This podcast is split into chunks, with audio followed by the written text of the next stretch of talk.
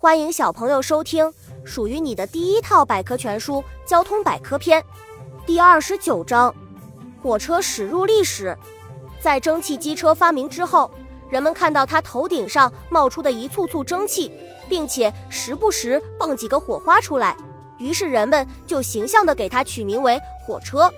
伴随着行进中不断发出的轰隆隆之声，火车渐渐地驶入了人类的历史，缓慢成熟。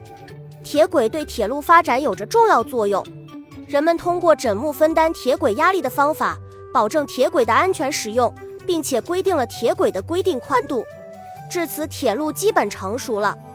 火车和铁路曲折的接受史，为了使更多的人了解并接受火车，斯蒂芬孙用火车与当时其他交通工具进行了一次比赛。比赛中，火车以绝对优势取胜。使人们不再对这个钢铁怪物产生顾虑。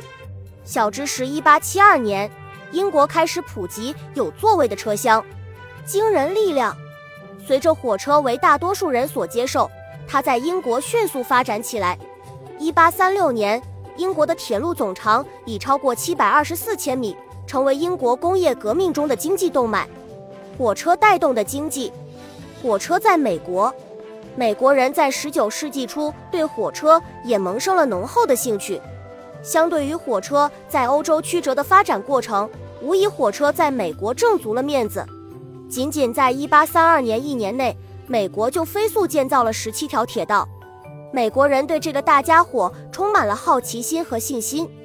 火车的完善，火车身上的每一个小部件、小细节都凝结着人们周详的思索和不断探索的脚步。经过不断的改良和更新，它的性能日趋完善，与人们的生活日益密切，越来越能更好地满足人们的出行和日常需要了。一点四三五的故事，现在世界上铁轨的宽度普遍规定是一点四三五米，沿用了当年斯蒂芬孙的规定。这个宽度其实最早来自于古罗马军队的战车，原来罗马的战车都是马拉的车。刚好两匹马屁股之间的距离是一点四三五米，英国人就沿用了这个宽度。奇怪的刹车，早期火车的刹车方式很特别。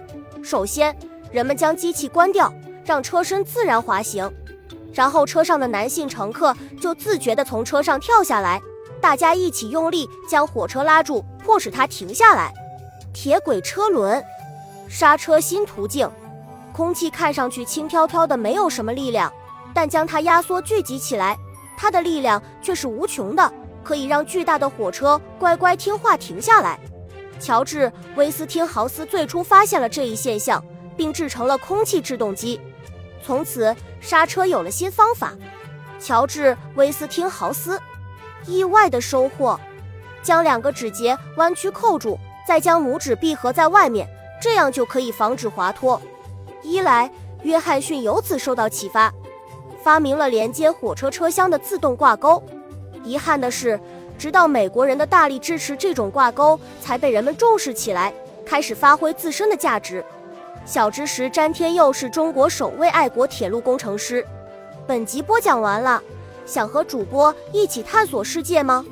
关注主播主页，更多精彩内容等着你。